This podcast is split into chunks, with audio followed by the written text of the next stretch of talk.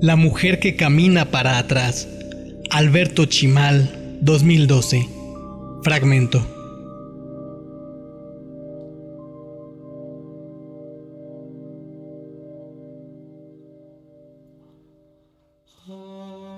Poco después de que Celia terminara su historia, pagamos la cuenta, salimos y la acompañé hasta su oficina. En la entrada del edificio tuvimos una discusión le propuse buscar un cuarto de hotel para que pasáramos la noche cerca y ella se negó.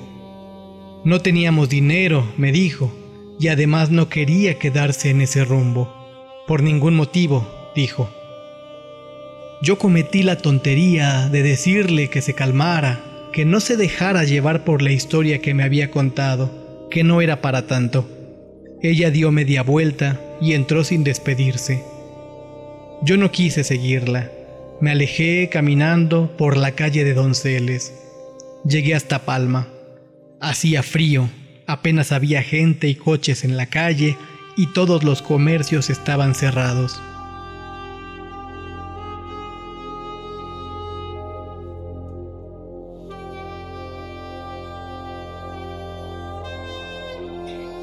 A pesar de lo que yo mismo había dicho, no podía dejar de pensar en la historia que Celia me había contado y sobre todo en el final. Y entonces que la mujer se voltea, me había dicho ella. En la calle de Palma di vuelta, pero me detuve al ver que un coche de policía estaba detenido sobre la acera con las luces encendidas. Dos agentes vestidos de civil, con placas colgadas de sus cinturones, alejaban a unos pocos curiosos. Alguien más tendía un cordón para que nadie se acercara al cuerpo tirado en la calle. No vi sangre, pero de todas formas supe. No era el primer muerto que veía, aunque sí el primero en una calle, el primero tirado en esa posición. Que la mujer se voltea y que pone una cara, me había dicho Celia. Pensé que esa persona había estado viva tal vez mientras Celia y yo caminábamos cerca Discutíamos, nos separábamos. Me alejé del cuerpo y de los policías. Avancé hasta Tacuba, di vuelta al llegar y seguí por esa calle hasta Isabel la Católica, donde di vuelta una vez más hacia Madero. Empecé a escuchar, muy distante, la música de algunos lugares animados y todavía abiertos, bares, antros, taquerías. Te juro, me había dicho Celia, que es la cara más horrible que he visto en mi vida. Los ojos rojos, los dientes podridos, negros, la boca torcida, la nariz como rota. Como algunos otros transeúntes, crucé la calle para no pasar cerca del hombre que duerme en una silla de ruedas, cubierto por una lona amarilla, afuera de la iglesia de San Agustín. Lleva años allí, siempre en el mismo sitio, siempre con un bote de plástico a sus pies para limosnas. Siempre lo evito. Debe tener a alguien que lo mantenga porque nunca he visto a nadie darle ni una sola moneda. No, no nada más rota, me había dicho Celia con cara de horror.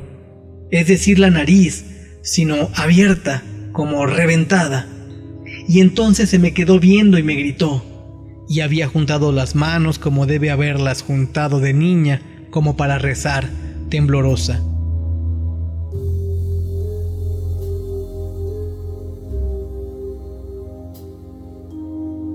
Y entonces yo ahí, en la esquina de Isabel y Madero, me la encontré de frente, de pie, firme, vieja, muy vieja, con la vista fija en ningún lugar, como si no estuviera allí, Ahora pienso que no había nadie alrededor, que de pronto la ciudad parecía abandonada, como si se hubiera dado una orden de evacuación y todos la hubieran obedecido.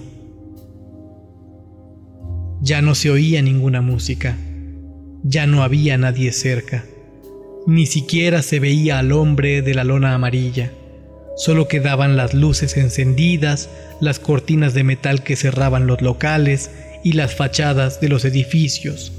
Solo quedaba la mujer. Su suéter era aún más negro de lo que había imaginado. Sus piernas se veían retorcidas y sucias. Una luz justo detrás de la cabeza hacía que su cabello brillara. Parecía una nube con un rayo adentro. Y olía, esto Celia no lo había dicho, olía a carne podrida, a cloaca, olía a más aún. De niño viví detrás de una fábrica de telas que arrojaba al aire no sé qué cosa invisible que se pegaba al paladar y a la garganta y tenía un aroma o un sabor indescriptible, terrible, porque no era un resto de nada vivo. A eso olía la vieja también, a algo que no debía existir y sin embargo existía.